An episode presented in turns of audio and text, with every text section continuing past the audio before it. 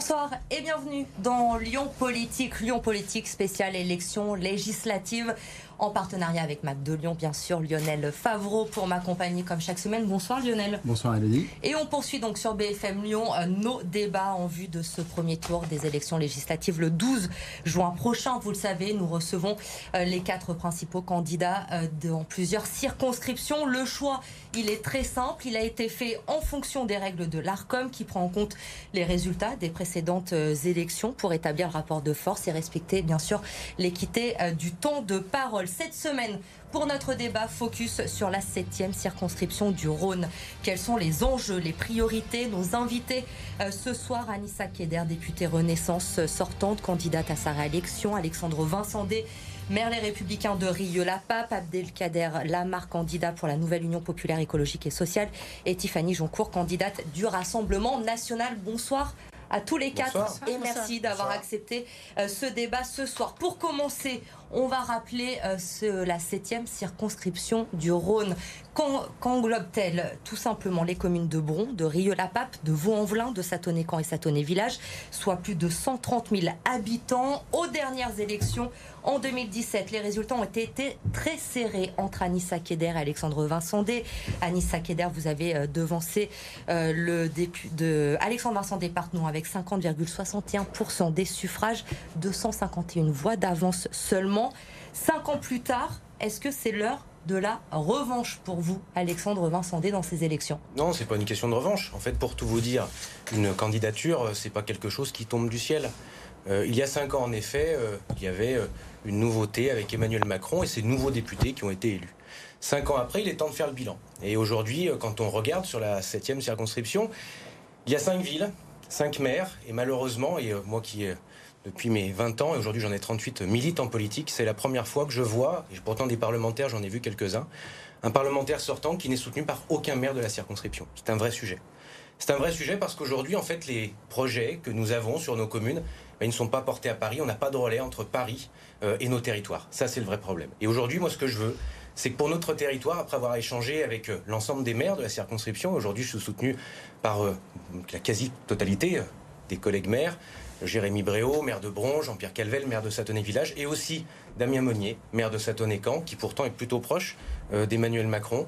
Aujourd'hui, le but, c'est d'être un député de terrain qui fasse le lien, bien sûr, entre le territoire et Paris, mais au-delà de ça, avoir une voix aussi libre, indépendante, qui ne se cache pas derrière une étiquette. Parce que je pense que les gens ont un peu soupé euh, toutes ces politiques politiciennes stériles. Je pense que quand on est à l'Assemblée nationale, on ne peut pas voter euh, au coup de sifflet ou être une machine à voter qui vote un peu doctement ce que nous dit le Parti central. Quand on est parlementaire, on est indépendant et on porte la voix des territoires et de ses habitants et on essaye de régler concrètement les problèmes. Je pense qu'en tant que maire de Rieux depuis 8 ans, après une réélection au premier tour en 2020, près de 66% des voix, on a pu prouver avec mon équipe que sur les problèmes de sécurité, de logement, d'emploi, d'insertion, d'éducation, on pouvait régler des problèmes en mouillant la chemise et surtout en ne, jamais, en ne baissant jamais la tête devant ni les pressions ni les menaces. Alexandre Vincendé, vous ne voulez pas parler euh, d'étiquette, vous êtes le chef des Républicains ah, mais il dans, dans, le Rhône. Vous avez euh, attendu la fin de la présidentielle hein, pour vous déclarer euh, candidat.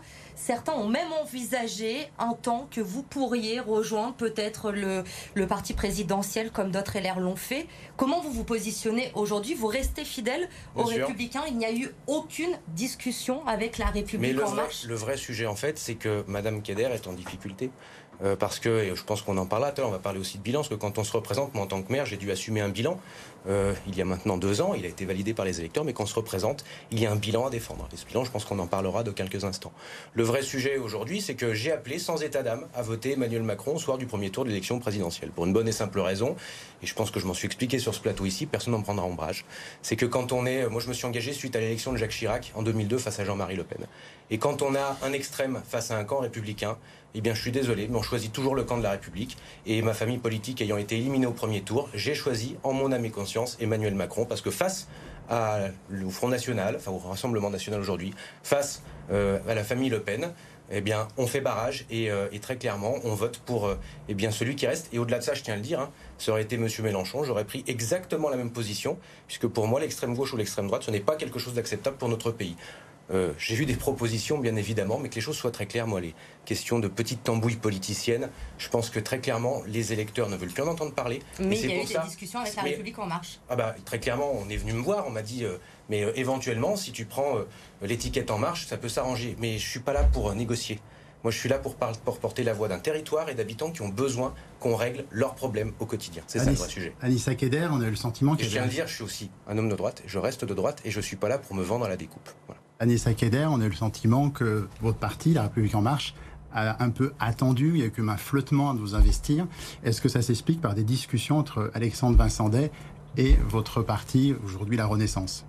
Bonsoir à toutes et à tous. Donc, euh, moi, je suis euh, députée euh, de la République en marche. Je suis une femme de conviction et fidèle depuis 2016 au président Emmanuel Macron. Et Concernant mon investiture, c'est pas spécifique à ma personne. Il a été fait le choix de donner les investitures après les élections présidentielles. Vous l'avez pu voir, ça concerne aussi bien mes collègues députés du Rhône, mais dans d'autres territoires.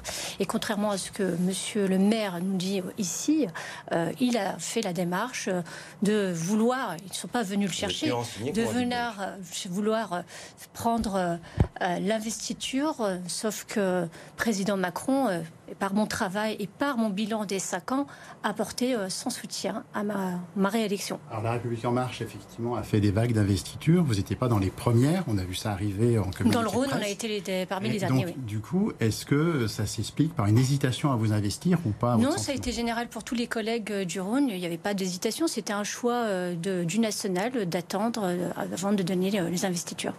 Abdelkader Lamar, dans cette circonscription, il y a un autre candidat de gauche, euh, soutenu par euh, la maire de Vaux-en-Velin, Hélène Geffroy, ancienne ministre. Est-ce que ça veut dire que l'union de la gauche n'est pas complète dans cette septième circonscription?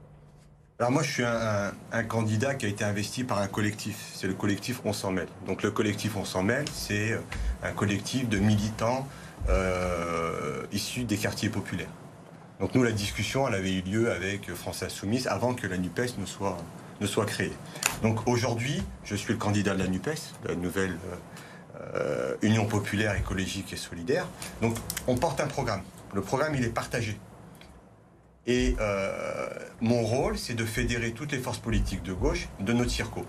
Donc, quand j'ai eu l'investiture, quand j'ai accepté l'investiture pour, la NUPES, euh, donc j'étais à la convention à Paris hein, de, Jean-Luc Mélenchon, et à un moment, il avait parlé de, euh, de l'Allemagne, qui avait mis, je crois, plus d'un an pour fédérer les forces de gauche. Il avait parlé de l'Espagne, deux ans. Et la Belgique, qui n'a euh, toujours pas réussi à le faire.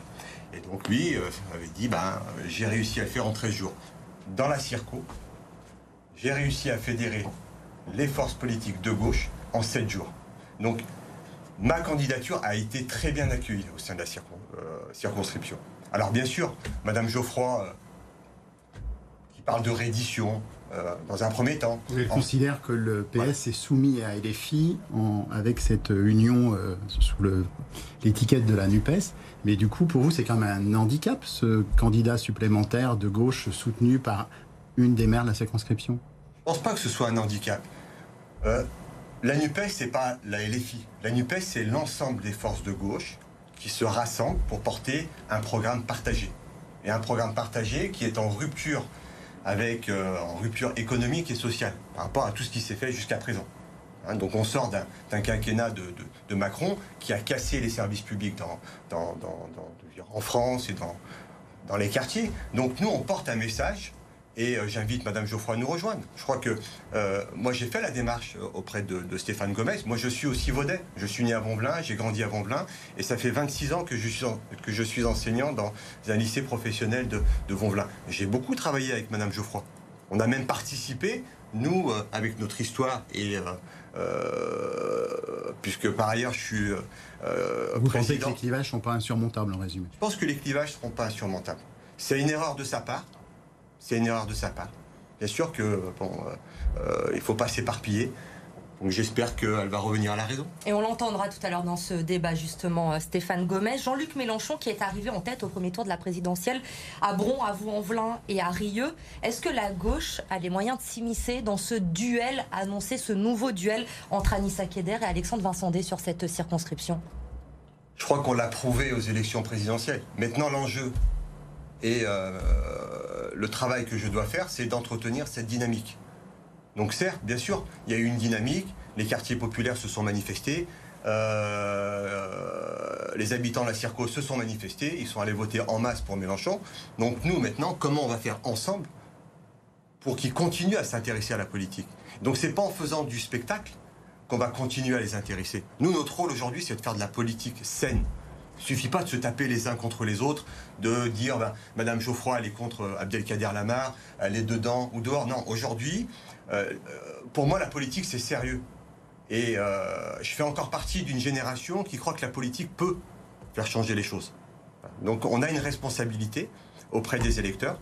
Euh, donc soyons sérieux dans, ces élections et faisons leur confiance pour se manifester le 12 et le 19 juin.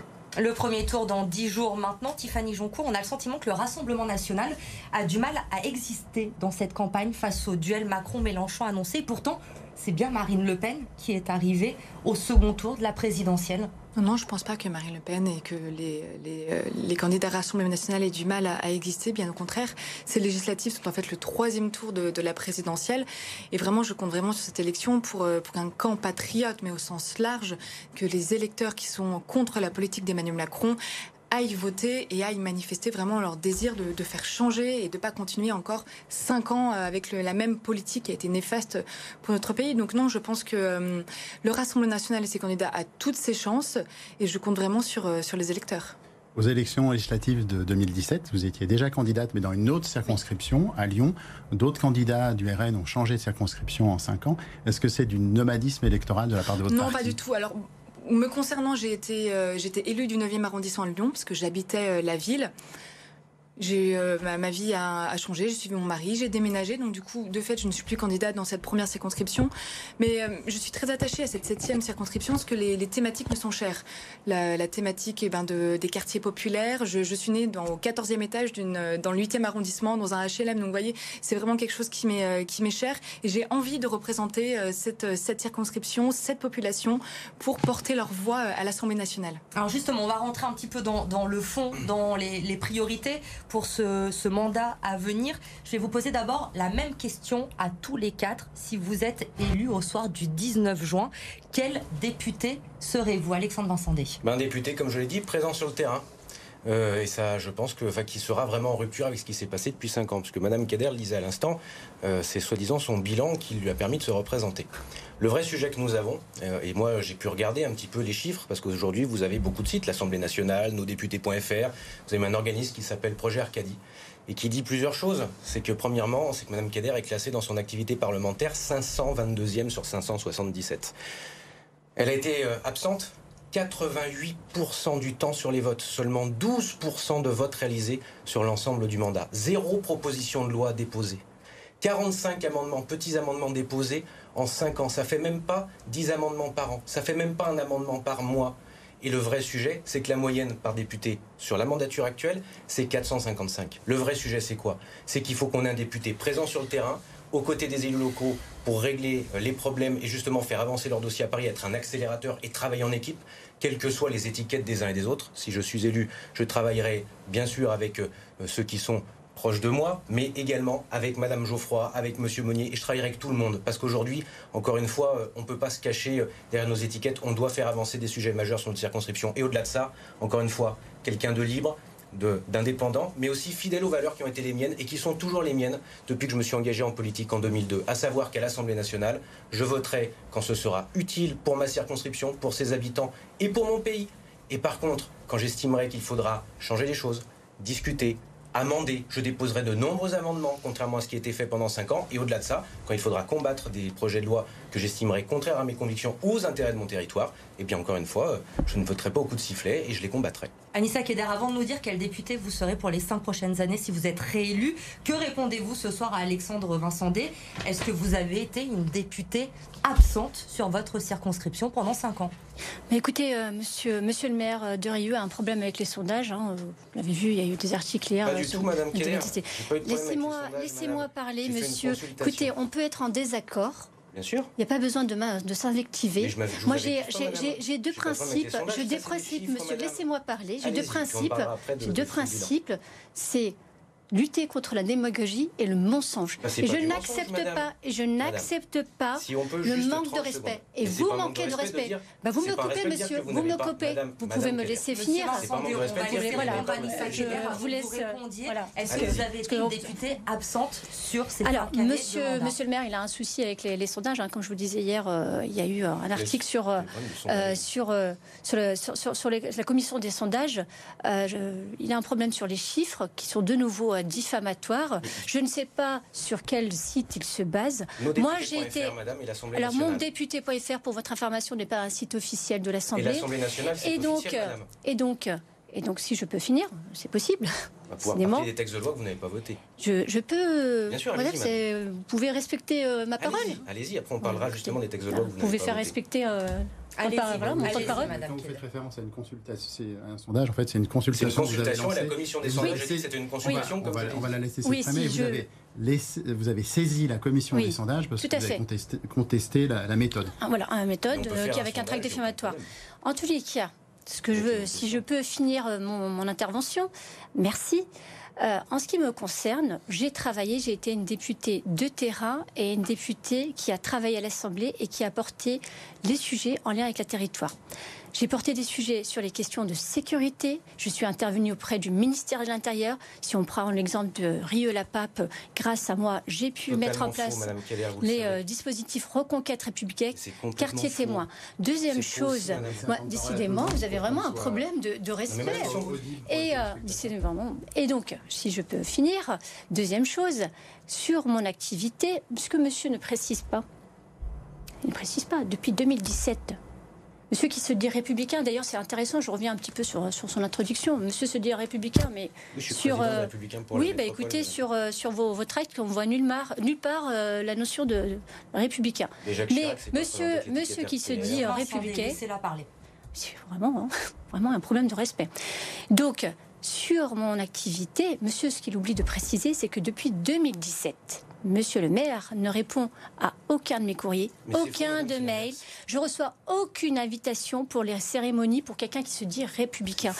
Je. Lui ai tendu la main à plusieurs reprises pour travailler pour les habitants de la circonscription et de Rieux-la-Pape. Monsieur Vincent Day, non seulement il ne répond pas, mais moi je ne l'ai pas attendu. Moi je suis, euh, je suis pas clanique, je travaille avec les autres maires et contrairement à ce qu'il dit, j'ai travaillé avec les autres maires de la circonscription. Monsieur Abiadi, Madame Geoffroy d'ailleurs, avec Monsieur qui j'ai porté. plus maire, madame. Je parle des. Monsieur Monnier. Je, je sais très bien, monsieur. Je, Mm. je fais un bilan. Je fais mon bilan. Donc, de monsieur Abadi au début du mandat, j'ai porté à l'Assemblée nationale un dossier qu'il m'a transmis, mais également monsieur Monnier et son équipe municipale, mais également madame Geoffroy qui m'a soumis euh, des, euh, des, euh, des, des amendements contre le gouvernement et que j'ai porté. Donc, je n'attends pas. C'est malheureux. Il ne fait pas travailler avec 45 moi. Donc, euh, je travaille pour euh, les habitants de la 7e circonscription. Et je ne l'appartiens Juste, pas. Il y a un moment, quand vous êtes absente, vous dites que vous avez voté. Non absente lors du vote sur la PPL sur la sécurité globale. C'est faux, j'ai voté. le Non, J'ai voté. Non, le, le vote a été retiré. Absente sur le pass vaccinal lors, lors de la Covid. Absente sur la loi confortant le respect des principes de la République voté. contre le séparatisme. Absente bon. sur la loi pour une immigration maîtrisée et un vrai droit oui, On va avancer Oui. parce que je pense que les téléspectateurs qui nous regardent ce Oui. soir ont envie qu'on parle des problématiques. Oui, c'est ça. S'il vous plaît, Vincent des problématiques qui les concernent au quotidien. Et avant de rentrer sur ces problématiques-là, on va donner la parole également à Abdelkader Lamar et à Tiffany Joncourt pour savoir quels députés ils seront s'ils sont élus. Allez-y, c'est à vous. Euh, alors, en tant que député, donc on est les représentants du peuple. Nous, le programme, je l'ai dit tout à l'heure, il est partagé. Donc, je me battrai. Euh, donc, on portera les projets de loi, puisqu'on sera au gouvernement, hein, avec Jean-Luc Mélenchon. Euh, bon, si on est dans l'opposition, bah, ce seront des, propositions de loi. Mais je me battrai pour la retraite à 60 ans, parce que je considère que quand on va à la retraite, il faut y aller en marchant. Aujourd'hui, il y a un ouvrier sur quatre qui ne profite pas de sa retraite. Et ça, c'est euh, une priorité qu'on va donner. Euh, je me battrai pour que tous ceux qui ont des euh, emplois pénibles, qui travaillent de nuit, puissent travailler 32 heures par semaine. Euh, nous proposerons la nationalisation des secteurs stratégiques comme les autoroutes, les aéroports et certaines énergies. Je me battrai aussi pour que le SMIC soit à 1500 euros.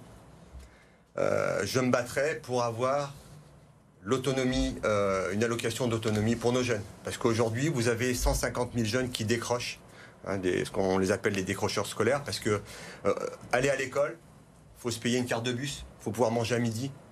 Euh, donc ça a un coût. Et vous avez dans notre circo plus de 30% de, familles à Vonvelin qui vivent en dessous du seuil de pauvreté, et entre 20 et 25 à Bron et Rieux. Donc ça, ce sont des problèmes du concret. Donc en tant que député, je m'intéresserai au concret de, nos habitants. Voilà. Et euh, avec la concertation, et toujours en tête, et ça je pense que ça va être, euh, c'est une idée qui, pour moi, mais euh, c'est très important, parce que moi j'ai un, un passé de militant associatif, c'est comment on peut redonner du pouvoir aux habitants, c'est comment les habitants participent à l'action politique. Et bon, peut-être qu'on l'abordera tout à l'heure sur, Tiffany Joncourt, je vous laisse terminer ce tour de table. Alors moi, je veux vraiment être une députée au, travail et à l'écoute, donc avec cette double facette du travail de député, donc en circonscription et à l'Assemblée. En circonscription, je veux vraiment être proche de, mes administrés qui puissent... Euh, que le, le, député soit vraiment quelqu'un d'accessible, à qui on puisse... Euh, euh, aller toquer à sa porte pour lui confier ses problématiques, mais également euh, des, euh, des, solutions, des, des, réclamations, pour ensuite pouvoir vraiment porter cette voix des, des administrés à l'Assemblée nationale. Donc bien sûr en proposant des, voix, en, des lois, pardon, en les votant, et vraiment en étant force de propositions, avec des propositions concrètes, je crois qu'on va en parler par la suite, mais avec des, mesures fortes en termes de pouvoir d'achat, de sécurité, car ce sont vraiment là les, les préoccupations premières de nos administrés. Et c'est vraiment cette voix que je veux porter en étant une, force d'opposition, car Marine Le Pen est arrivée, euh, faire un score historique et on montre bien que nos idées sont majoritaires dans le pays, dans notre circonscription. Et du coup, je veux vraiment porter cette voix forte et, euh, déterminée à l'Assemblée nationale. Pour respecter l'équité du temps de parole, on a également posé cette question au candidat, euh, à la candidate Reconquête et au candidat soutenu par Hélène Geoffroy, Stéphane Gomez. On les écoute. Je ne serai pas un professionnel hors sol, loin de la réalité. Donc au début, j'ai beaucoup travaillé pour connaître les problèmes des habitants de la circonscription, pour les faire remonter à l'Assemblée. Euh, le rôle du député, c'est tout de même de voter les lois à l'échelon national. Je ne veux pas prendre le rôle du maire. Et je serai un député honnête. Si je m'engage, c'est parce que je suis contre la politique d'Emmanuel Macron et de Jean-Luc Mélenchon. Donc euh, je serai ferme dans mes, dans mes convictions. Aujourd'hui, on a besoin d'un député qui soit utile sur euh, la circonscription, en étant bien sûr euh, présent, en étant le relais aussi demain à Paris de préoccupations des habitants de notre circonscription, que ce soit sur les questions du pouvoir d'achat, où on peut porter la question de l'augmentation du SMIC ou du dégel du point d'indice, mais en ayant aussi, par l'expérience que j'ai d'élu local, de la nécessité d'accompagner euh, les entreprises et les collectivités si l'on prend euh, ces mesures. C'est euh, possible porter la question de, de l'éducation. On est dans des communes avec des collèges, des lycées populaires où on voit les effets néfastes de Parcoursup et donc la nécessité de porter la question d'un mentorat et d'un accompagnement individualisé des élèves pour faire en sorte qu'ils puissent avoir les mêmes chances et les mêmes possibilités d'orientation que l'on peut avoir euh, dans des établissements de centre-ville. Alors on vous a tous écoutés, il y a quelque chose qui revient chez tous. C'est cette proximité avec euh, les habitants de votre circonscription, d'être au plus près d'eux, de pouvoir faire remonter leurs inquiétudes euh, à Paris. Et pourtant, eh bien, euh, les habitants de la circonscription ne vous connaissent pas forcément très bien. On a voulu aller prendre un peu le pouls sur le terrain cette semaine. On leur a montré vos quatre photos. Regardez ce qu'il en ressort. Est-ce que vous connaissez l'un de ces quatre candidats Eh bien, écoutez, la première non, la première candidate non, la deuxième non plus. Pas vraiment les quatre candidats, pas, pas, non, je les connais pas vraiment. Oui, je connais, enfin je connais le nom.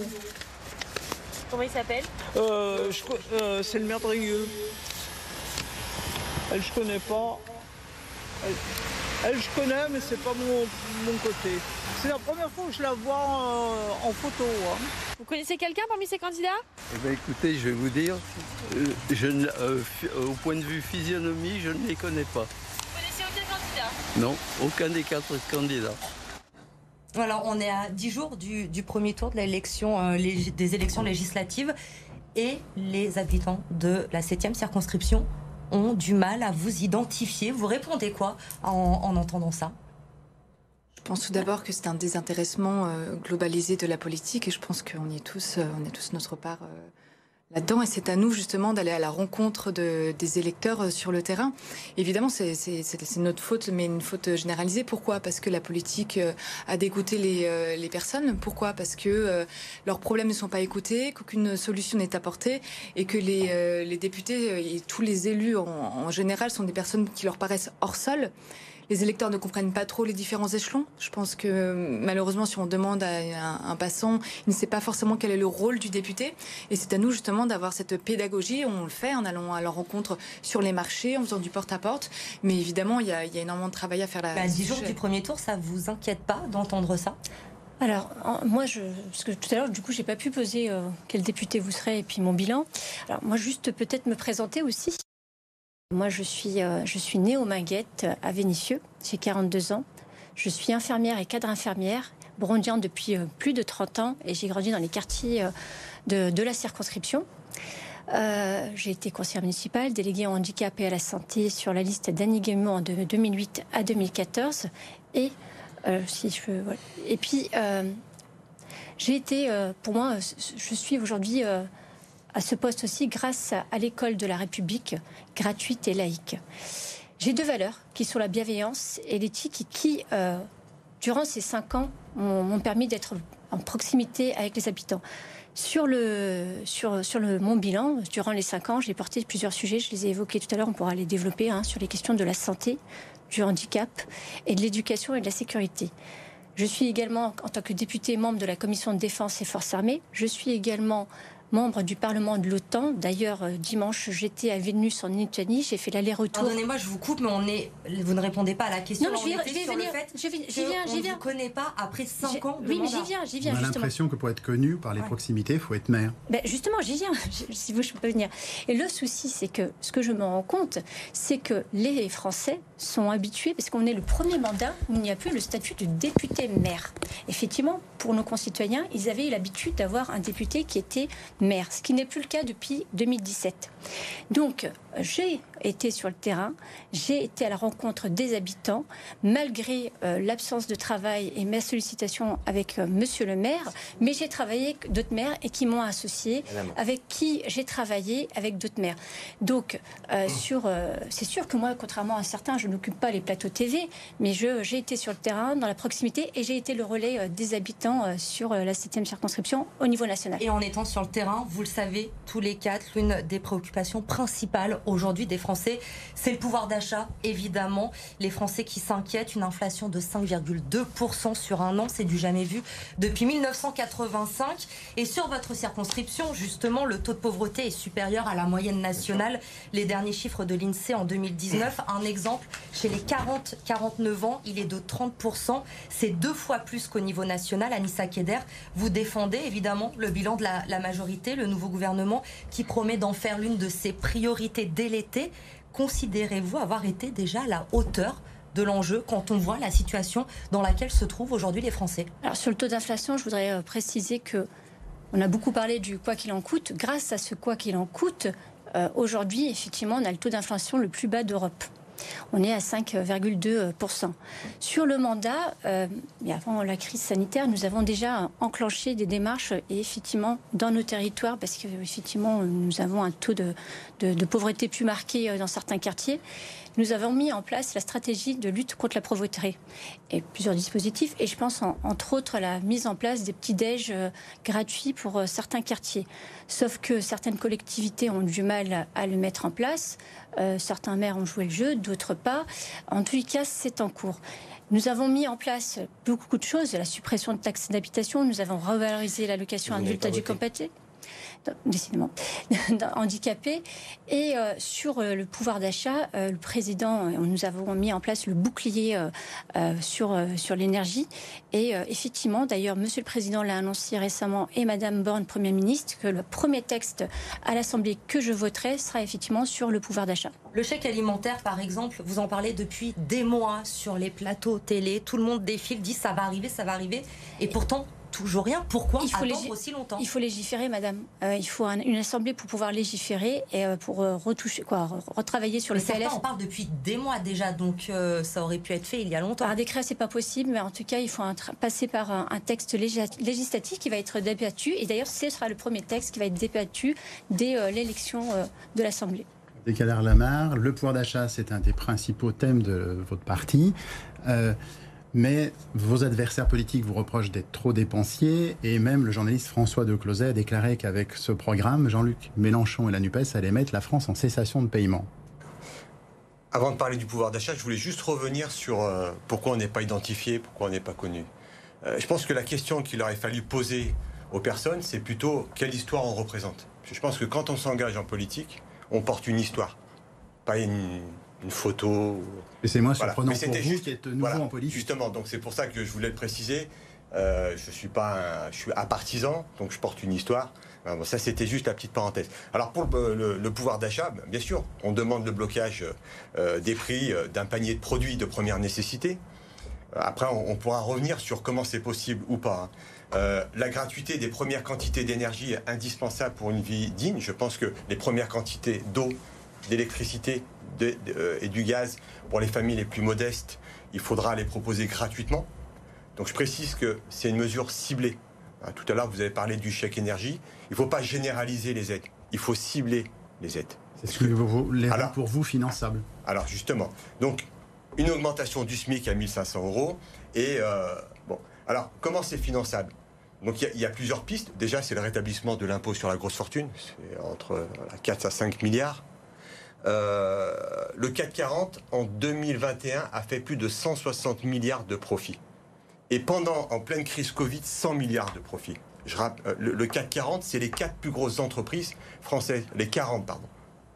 Donc, où sont allés ces milliards? Bien sûr qu'il faut une répartition euh, aux actionnaires, aux salariés, mais je pense qu'on peut leur demander un effort quand on est en temps de guerre, puisque c'est euh, quand même notre président qui a dit qu'on était en temps de guerre, euh, en période de guerre, hein, pour, euh, pendant cette crise sanitaire, pendant la crise. voilà. Donc on peut leur demander un effort. Donc nous aussi, on propose aussi une augmentation de 2% des salaires supérieurs à 3400 euros. Je pense aussi que les Français sont prêts à participer à la solidarité nationale. 2% sur 3400, ça représente 70 ou 80 euros. on propose aussi et ça c'est une mesure qui, euh, qui peut rapporter très vite et très rapidement, c'est l'égalité salariale entre les hommes et les femmes. Et juste avec cette loi, on peut financer euh, une partie de notre projet. Donc oui, il y a la possibilité de financer les projets, mais il faut du courage politique. Parce que oui, on va prendre un peu aux riches, un peu, hein, pour donner à ceux qui ont moins.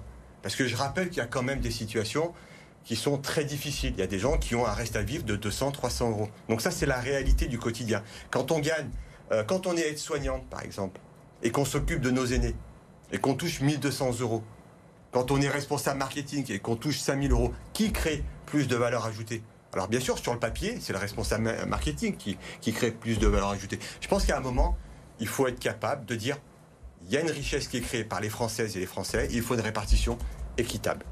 On continue le tour de table sur ce sujet. Stéphanie Joncourt, les propositions du gouvernement vous semblent-elles à la hauteur? Non, pas du tout. On voit que la situation est extrêmement préoccupante, en particulier dans notre circonscription.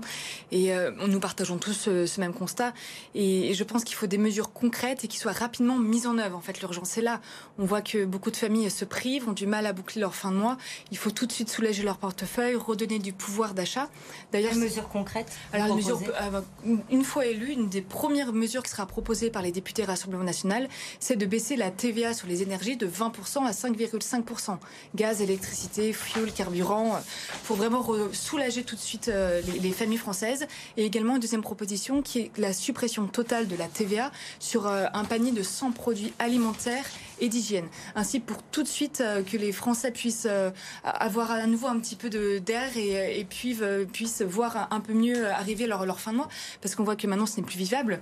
En termes d'essence, on voit que les Français maintenant retardent au maximum pour faire leur plein, même, on vient même à réfléchir à leur trajet. Enfin, euh, c'est complètement fou qu'aujourd'hui en France, chacun ne, puisse pas vivre dignement. Et comme on, l'a dit, surtout dans notre circonscription où vraiment il y a beaucoup de, de, familles qui vivent en dessous du seuil de pauvreté.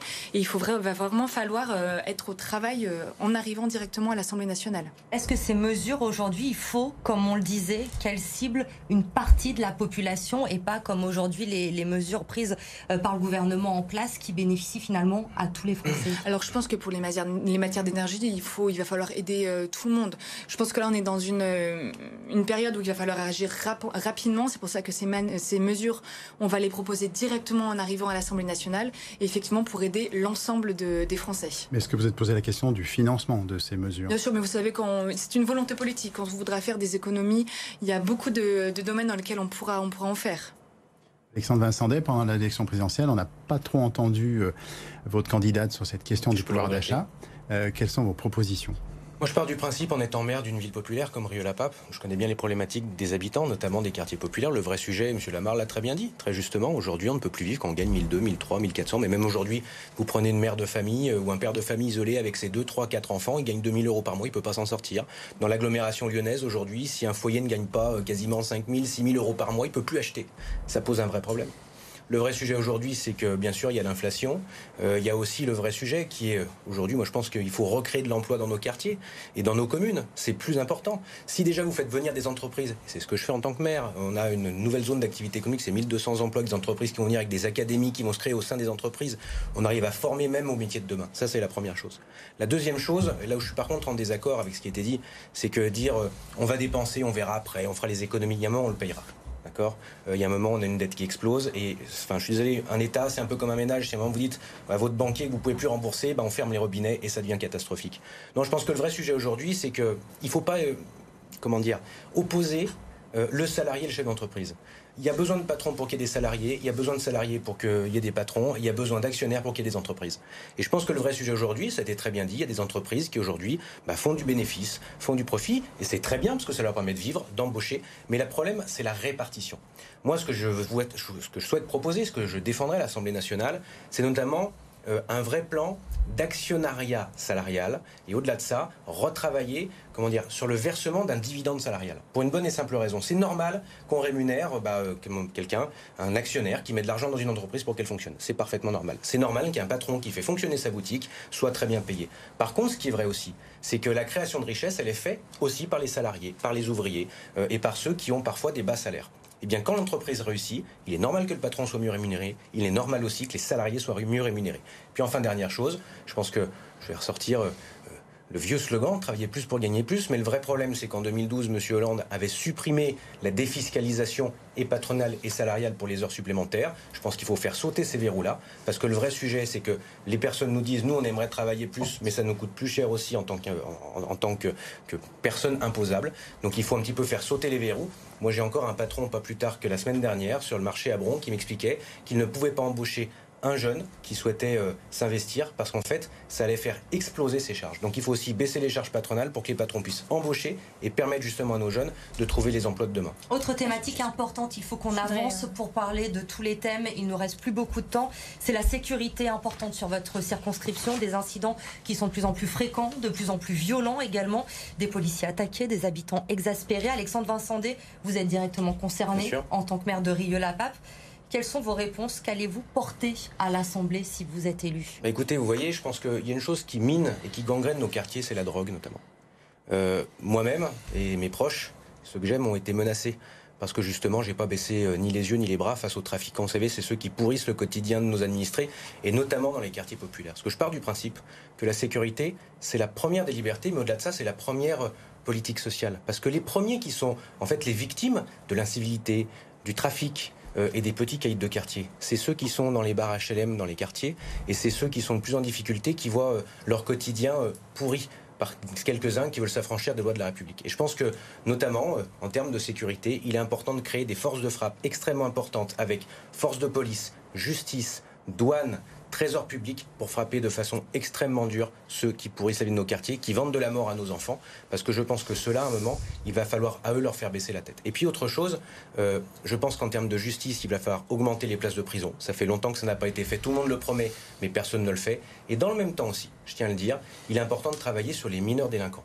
Alors, ceux qui promettent la prison à 16 ou 15 ans pour les mineurs, je finis juste ça c'est qu'il est important d'essayer justement d'encadrer ces jeunes, de pouvoir les sortir de leur milieu et aussi d'accompagner les parents. Pour une bonne et simple raison, c'est qu'en tant que mère, je reçois beaucoup de parents qui, pour certains, ont démissionné, mais c'est une ultra minorité. Mais de l'autre côté, vous avez des parents qui sont démunis et qui ont envie qu'on les aide.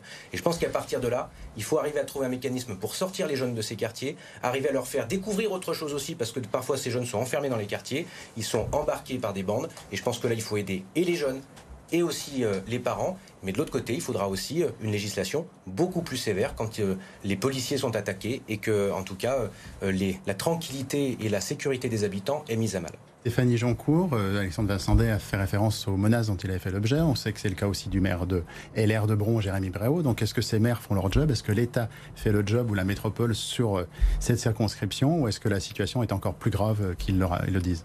Alors effectivement, je, soutiens tout à fait M. Vincendet et tous les maires qui reçoivent des, menaces parce qu'ils gardent la tête haute et euh, ils ne faiblissent pas face à la délinquance. Après, est-ce que l'État a fait son, job? Euh, Non, je rappelle qu'il y a une agression toutes les 44 secondes en France, que le soir même où on a, on a vu toutes ces, tous ces problèmes au Stade de France, dans notre circonscription, on a vu une voiture de police qui s'est fait caillasser par une dizaine de délinquants. Donc en fait, ce, ce problème est au cœur de notre circonscription, au cœur de la France. Euh, effectivement, la délinquance pourrit la vie des Français. Et il faut en, finir avec ce laxisme, ce laxisme judiciaire. Pour cela, nous avons une, multitude de, mesures. Tout d'abord, il va falloir accélérer tout, euh, tout, euh, tout toutes les procédures judiciaires avec une augmentation des magistrats. Et ensuite, je rejoins M. Vincendet, une création de prisons. Alors effectivement, c'est un projet à moyen et long terme. Mais au bout d'un moment, il va falloir s'y atteler. Notamment parce que nous connaissons un problème de surcharge carcérale qu'il va falloir régler. Que chaque délinquant qui puisse, enfin, qui doit faire sa peine. Tout ça pour enrayer cette violence qui pourrit la vie de nos concitoyens et pour mettre un frein à cette récidive parce qu'on voit bien que ce sont souvent des, des, profils qui sont beaucoup trop défavorablement connus des forces de l'ordre qui, qui, à chaque fois recommencent. Effectivement, il n'y a pas de sanction, donc pourquoi ne pas recommencer? Anissa Keder, selon un sondage IFOP, 69% des Français jugent négativement le bilan d'Emmanuel Macron en termes de sécurité. Est-ce que c'est un point noir de son bilan? Alors, je voudrais juste revenir un tout petit peu en arrière, mais je vais, euh, vous répondre à cette question précisément, déjà sur euh, la question qui était abordée euh, précédemment.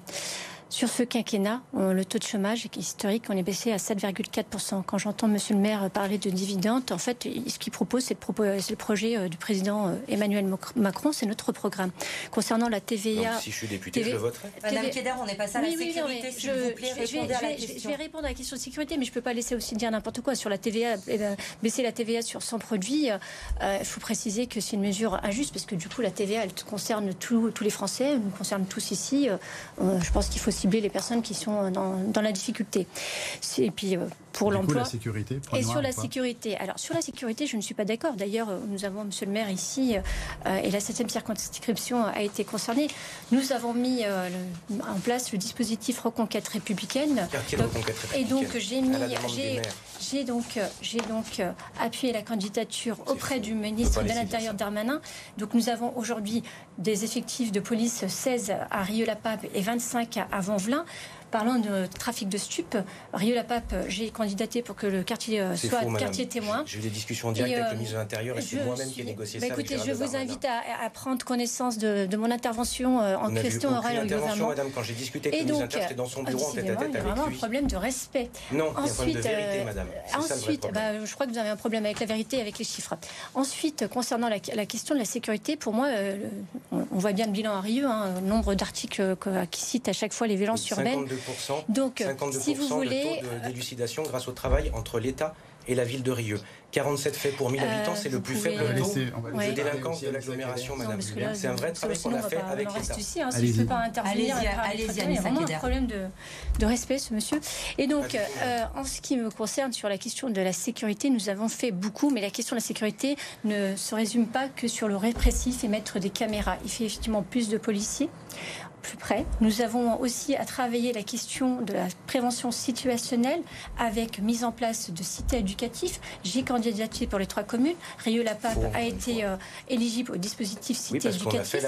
Le travail sur le logement, le travail sur l'emploi. J'en reviens sur l'emploi. Nous avons mis en place le dispositif apprentissage. Un record, 718 000 jeunes sont inscrits en formation apprentissage.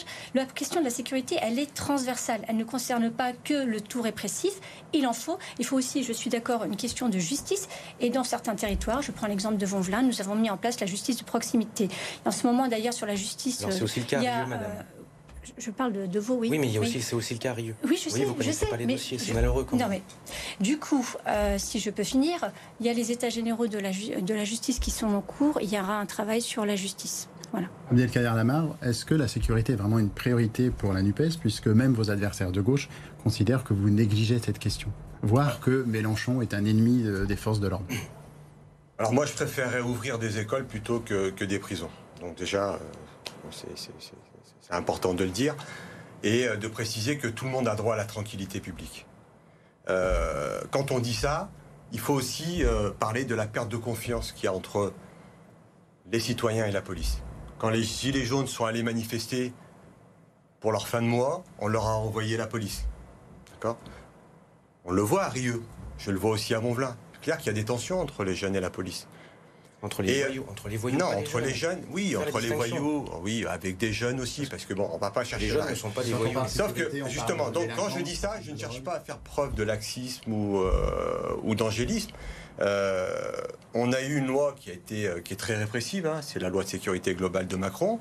Euh, Sarkozy, oui, que vous avez voté. Voilà. Non, elle donc, euh... été absente sur du. Ah, d'accord. Donc, euh... J'étais même rapporteur à vie. Ah, Arrêtez peut-être le duel entre ceux qui sont présents, pas présents. Je pense que ça fait pas avancer le D'abord, je pose le cadre, c'est important parce que la sécurité, c'est vrai que c'est important, ça préoccupe hum. les Français, les Françaises, hein, les habitants de, de notre circo. Euh, on a déjà eu Sarko, qui, Sarkozy, pardon, qui avait supprimé la police de, de proximité. Si vous voulez, le monopole de, de, de la violence, c'est l'État qui l'a. Que ce soit clair.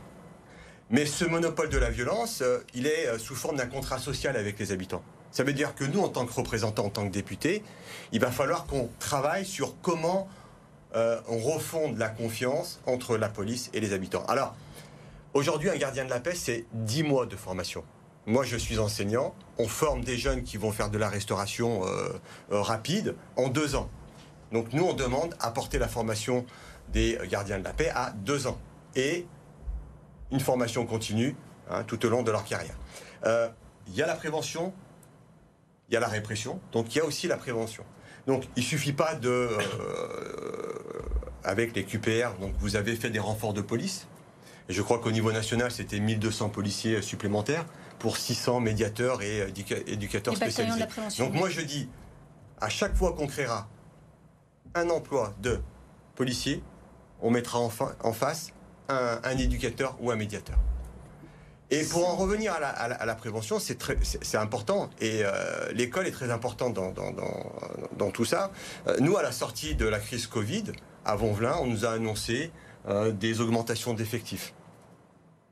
Donc la situation était catastrophique. On nous a dit, bah, écoutez, vous allez passer de 24 à 32, alors que ça fait plus de 25 ans qu'on est à 24. Donc qu'est-ce qu'on cherche Donc les moyens, oui, pour la sécurité, mais des moyens aussi pour l'éducation et la formation de nos Et l'accompagnement, je pense aussi des parents, je pense qu'il est important, ça je pense que c'est quelque chose qu'on peut porter aussi parce qu'on a des vrais parents en difficulté là-dessus. Tiffany Joncourt, est-ce que vous avez euh, le sentiment finalement que les banlieues de l'Est lyonnais, euh, vous l'avez dit, vous avez euh, grandi dans le 8e notamment, est-ce que les banlieues en général ont été délaissées ces dernières années, que la situation que l'on vit aujourd'hui, c'est aussi peut-être parce que l'État n'a pas mis les moyens sur les banlieues Je pense qu'on ne peut pas dire ça quand on voit les milliards d'euros qui ont été déversés dans le cadre de la politique de la ville. Je pense que les moyens ont, été mis. On voit d'ailleurs que les infrastructures euh, euh, sont là. Il y a des... Donc ce n'est pas une question de moyens finalement? Non. Enfin, pour moi, je pense vraiment que euh, la récidive vient parce qu'il n'y a, pas de, il n'y a pas de réponse. Il y a une réponse ferme. un, jeune ou un délinquant qui serait tenté de, de faire une incivilité, ça commence par là. De toute façon, c'est une réponse ferme. Je ne parle pas de prison tout de suite. On peut, pour les, les primo-délinquants, on peut parler d'aménagement de peine, de, voire de bracelet. On n'est pas obligé de mettre tout de suite les, jeunes en, prison. Là n'est pas mon propos. Mais je pense que si tout de suite l'État apporte une réponse ferme, avec un accompagnement, comme vous l'avez dit, euh, derrière des familles, des, des, jeunes qui sont en difficulté. Ces jeunes ne seront pas tentés de récidiver et on réglerait petit à petit le problème de, la délinquance. Mais c'est en réponse forte de l'État, on va toujours aller dans cette spirale de la violence qui ne cesse de pourrir la vie des Français.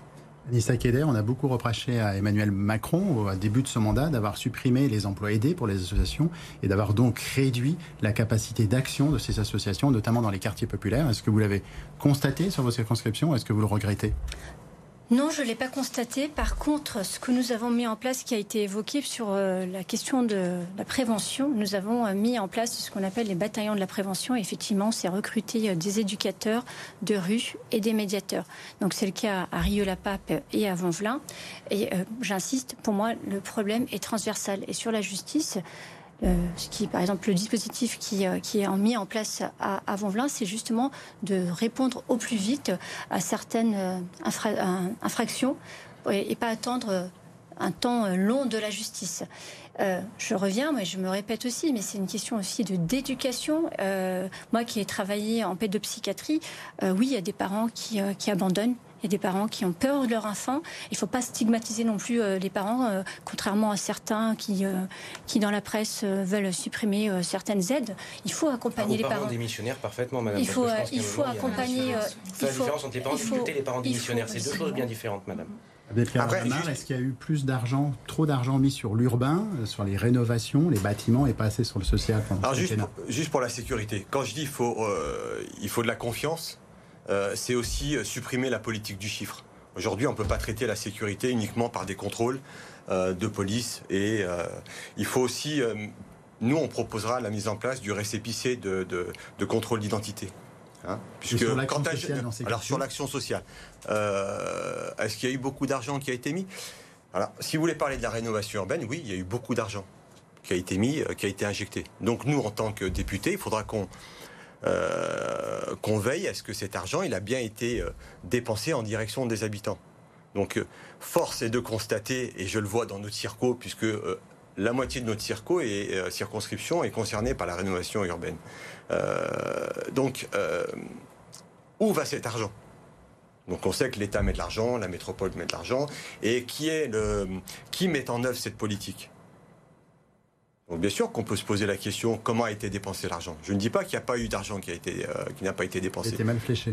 Il a peut-être été mal fléché et peut-être qu'à un moment on n'a pas euh, impliqué réellement les habitants. On a créé des conseils de quartier en 2014 où euh, on fait de la démocratie participative, mais les habitants les plus concernés par ces plans du bâti, puisque jusqu'à présent ça a toujours été du bâti. On a juste démoli et reconstruit. Pas que. Oui, jusqu'à présent. Donc moi je le vois à Vonvelin, euh, ça a été ça. Donc comment est-ce qu'on implique réellement les habitants pour qu'on réfléchisse sur un projet urbain global? Puisque il y a le bâti, mais il y a aussi tous les équipements sportifs, mmh. culturels, euh, économiques, etc. Et vous êtes tous unanimes sur le sujet. Pardon, on va passer au dernier thème de ce débat, puisqu'il ne nous reste plus beaucoup de temps. On va parler des transports. La majorité écologiste qui veut réduire l'utilisation de la voiture hein, dans la métropole au profit euh, des transports en commun, du vélo. Selon l'INSEE, en 2018, 25% seulement des habitants de la 7e circonscription prenaient les transports en commun pour se rendre au travail. Plus de 60% utilisent la voiture, on voit, le rapport de force est assez flagrant.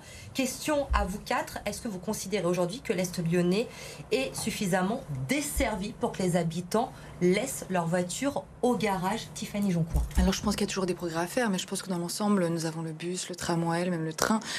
La question pour moi n'est pas là, c'est de savoir euh, pourquoi est-ce que les personnes prennent autant la voiture? C'est aussi parce qu'ils n'ont pas de service à proximité, parce que leur emploi est, trop loin. En fait, pour moi, il faut arrêter de stigmatiser automatiquement les automobilistes. On le voit avec la ZFE qui va arriver, qui, est un saccage social. Euh, euh, on était complète, je suis complètement opposée. Pour moi, il faut prendre le problème euh, à, l'inverse et pas obliger justement les personnes à devoir, changer de, véhicule et vraiment revenir au localisme, localisme, c'est-à-dire les services de privé à côté, de pouvoir aller voir son généraliste, un spécialiste à côté, mais une vision d'ensemble. Avoir des services publics à côté, on ne devrait pas être obligé de prendre sa voiture pour aller à la poste, et, vraiment de, un ensemble de vie, de conditions de vie, pour que chacun puisse utiliser les modes qui lui convient, mais arrêter de stigmatiser toujours les automobilistes. Justement, on vient d'évoquer euh, la, ZFE, Abdelkader Lamar, les habitants de la 7e circonscription euh, qui utilisent beaucoup leur voiture. Il y a beaucoup d'inquiétudes autour de la mise en place de, cette ZFE. Comment comptez-vous aider les Grands Lyonnais à cette transition, notamment ceux qui ont des revenus faibles? Déjà, il faut dire qu'il y a 25% des ménages dans nos banlieues qui n'ont pas de voiture. Donc déjà, ces 25%, il faut leur trouver une solution euh, et des transports euh, en commun euh, adaptés. nous, ce qu'on veut faire, c'est continuer à soutenir les agglomérations dans le développement des transports dans le réseau du transport collectif. Donc tout à l'heure, vous l'aviez dit, je répondrai sur, la question, mais c'est important de préciser qu'on veut baisser la TVA sur les transports à 5,5. Et si on veut inciter les gens à prendre plus de transports en commun. bien sûr qu'il faut développer le, réseau et en même temps euh, proposer des mesures ciblées pour aller jusqu'à la gratuité de ceux qui en ont besoin. Donc on propose le billet unique euh, aux jeunes pour pouvoir euh, circuler sur tout le, réseau de, l'agglomération. Alexandre Il y a deux sujets en fait. Euh, la gratuité ne pourra pas marcher, je vais vous expliquer pourquoi. Parce qu'il faut investir massivement sur les infrastructures lourdes de transport. Je le défends comme conseiller de la métropole.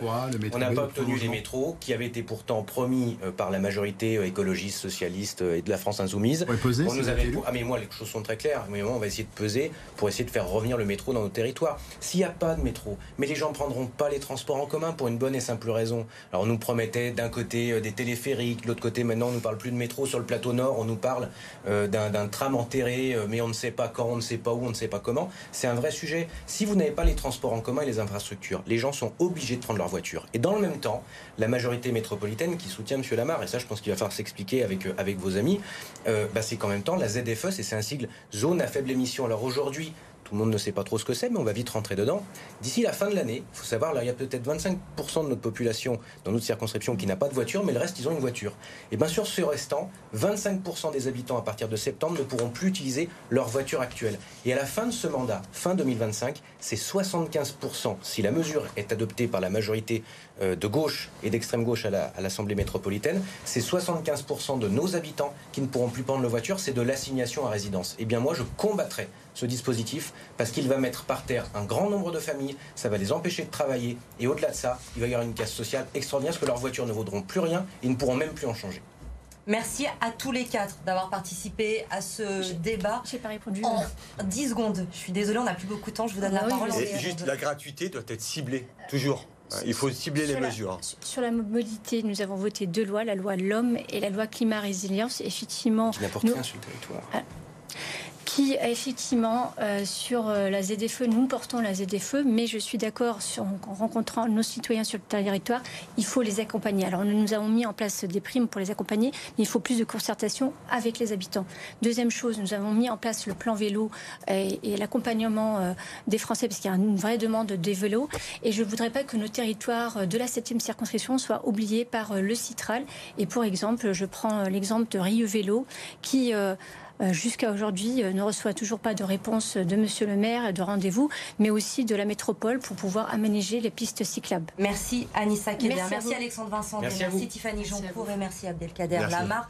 Rapidement, on découvre évidemment l'ensemble des candidats euh, pour ces élections législatives sur la 7e circonscription du Rhône. Ils sont au nombre de 14. Merci à vous d'avoir suivi ce débat. On se retrouve jeudi prochain dans Lyon Politique. Très belle soirée.